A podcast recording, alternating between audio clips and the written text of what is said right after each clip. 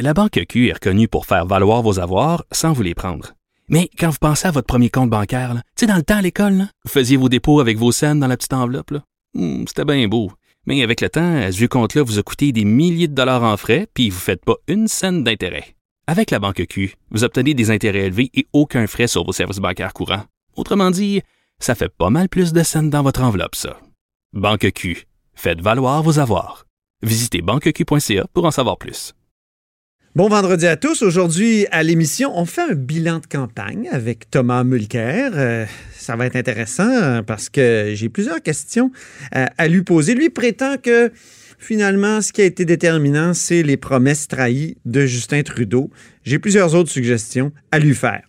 Ensuite, on va se demander si la loi 21 est réellement discriminatoire avec le professeur de droit Guillaume Rousseau de l'Université de Sherbrooke qui lui dit non, on ne peut pas vraiment dire que c'est discriminatoire.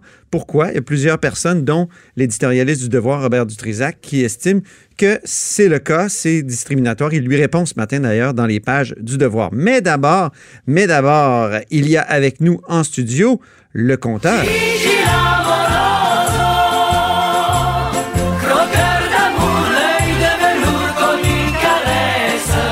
Comme une caresse, comme Québec solidaire, euh, qui, qui- à, qui, tu vas faire des petites Ouais. caresses aujourd'hui, Jean-François Gibault, notre compteur et accessoirement directeur de la recherche à QMI. Oui, une, une- une- bien grosse caresse, on peut dire l'inverse peut-être. en fait, C'était oui. ironique, c'est une caresse ironique. C'était une renègue, ouais, parce que c'est une caresse qui, qui, qui, euh, qui chatouille un peu plus. Soyons Euh, sérieux. C'est la grimpeuse, là. C'est la grimpeuse Celle qu'on a nommée la grimpeuse Oui. du euh, pont Jacques-Cartier, qui était payée par un syndicat alors qu'elle travaillait à temps plein à faire élire Québec solidaire pendant le scrutin de 2018. Explique-nous exactement ce qui s'est passé. Bon. Tout commence lorsque on, essaie de savoir qui sont les gens qui ont grimpé dans le pont puis qui ont mis tout le monde en retard euh, ce matin-là. Et euh, quand on s'est rendu compte qu'il y avait une personne qui est une enseignante, qui est Mme Chantal Poulain, euh, qui était liée à Québec solidaire.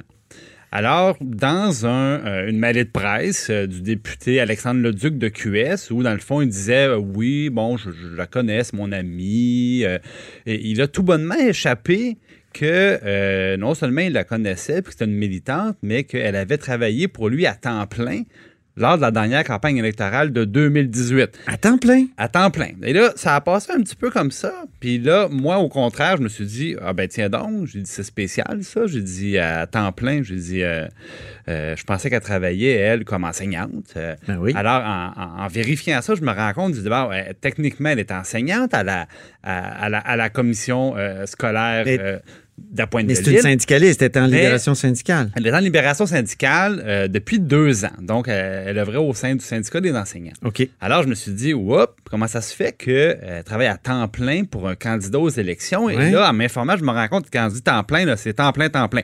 Elle était ce qu'on appelle dans le jargon politique DOC.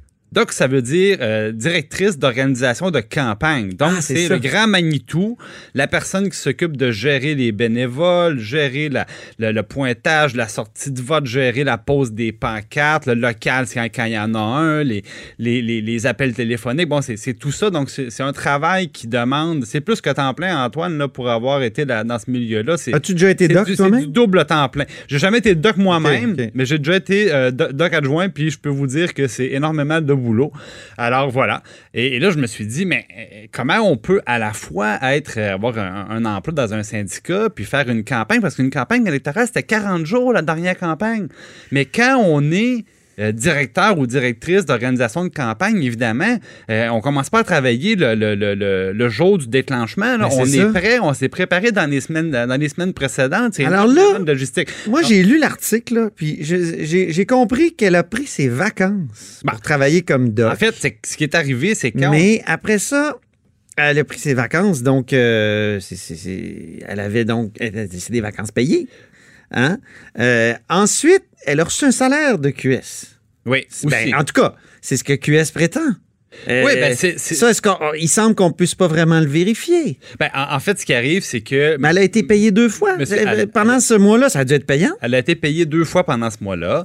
Euh, le député, euh, le Duc, nous avait d'abord dit oui, euh, QS la rémunérait et elle-même nous l'a, nous l'a confirmé. Bon, maintenant, dans les rapports financiers de QS, on voit un montant de 2500 dollars qui est, qui est adressé à son nom. Ah. elle, elle a dit ce montant pour un mois de boulot. deux Un mois. mois, un- ouais, deux mois. Plus deux mois qu'un mois. Euh, ben oui. Puis là, après ça, elle nous a dit. Puis en plus, j'ai partagé ce montant-là avec deux autres personnes de mes amis parce que justement, je n'avais pas vraiment besoin puisque j'avais mon salaire du syndicat. Puis là, on a dit, ouais, mais là, euh, quand un syndicat, j'ai dit, ça marche pas, ça, qu'un syndicat euh, paye une employée qui travaille à faire élire un candidat. Ça a été très clairement établi, ça, c'est limpide comme l'eau de roche, ça ne respecte pas les règles électorales. Mais Alors, oui. c'est là qu'on a dit, ouais, mais là, l'été d'avant, j'ai pas pris de vacances, j'ai travaillé tous les jours, j'ai travaillé à les l'été jours 2018. fériés. Ben, au début, elle nous a dit, la- sa première version, ça a été de dire, ben, après l'élection, j'étais en rattrapage. Donc, je me suis rattrapé.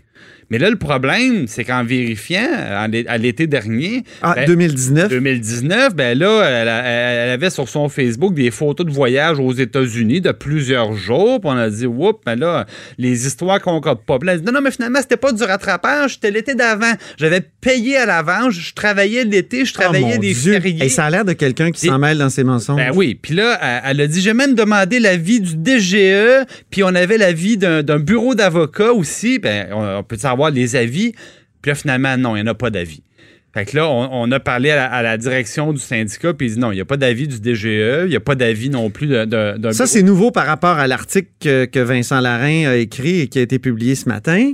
Euh, T'as parlé Oui, euh, j'ai- au, au parlé syndicat. À, à M. Fabrizi qui nous a confirmé. Lui, il dit bon, il dit on s'est assuré que euh, ma- Madame euh, Poulain travaille chaque heure qu'elle nous devait, mais il dit moi, j'ai jamais parlé au DGE, on n'a pas de rapport. Puis il dit pour ce qui est du fameux bureau d'avocat, il dit on n'a pas de rapport non plus. On a un avocat qui nous a dit c'est bien important de déclarer tous les heures. Fait que Bon. c'est ça qui est arrivé.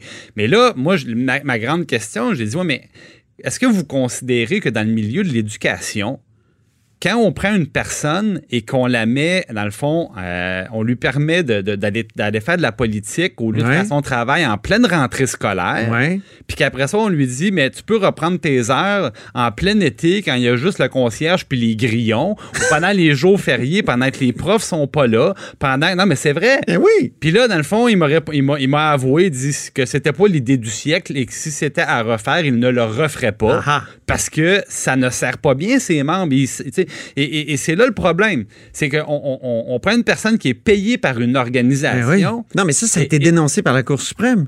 Euh, dans un jugement, Ben oui, parce que euh, la, CSN s'est fait taper sur les doigts. là. C'est de l'ingérence électorale. Alors, il en, il en- il en fallait pas plus pour que euh, aujourd'hui le DGE nous confirme qu'il a fourni aucun avis OK. et, et Est-ce qu'il va. l'opposition allait demander une enquête au DGE pour dire un instant.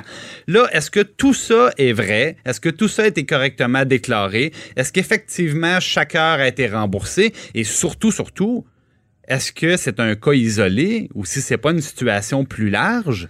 Et- Imaginons-nous si le lobby des armes à feu, comme l'écrivait Mario Dumont il y a quelques mois dans un article là-dessus, là, ce qui portait sur une situation payait des gens.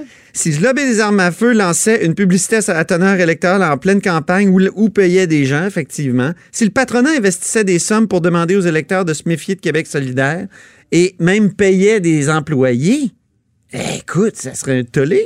Ben, moi, je pense qu'effectivement, si on apprenait que le lobby des armes a des employés et qu'ils ils permettent à leurs employés rémunérés d'aller faire de la politique en disant parfait, déclarez-le pas à personne, puis on s'arrangera pour vous reprendrez vos heures, dans le fond, euh, euh, pendant l'été ou quand il y a personne. Ben, merci beaucoup, cher compteur. C'est toujours un plaisir. C'était une très bonne histoire.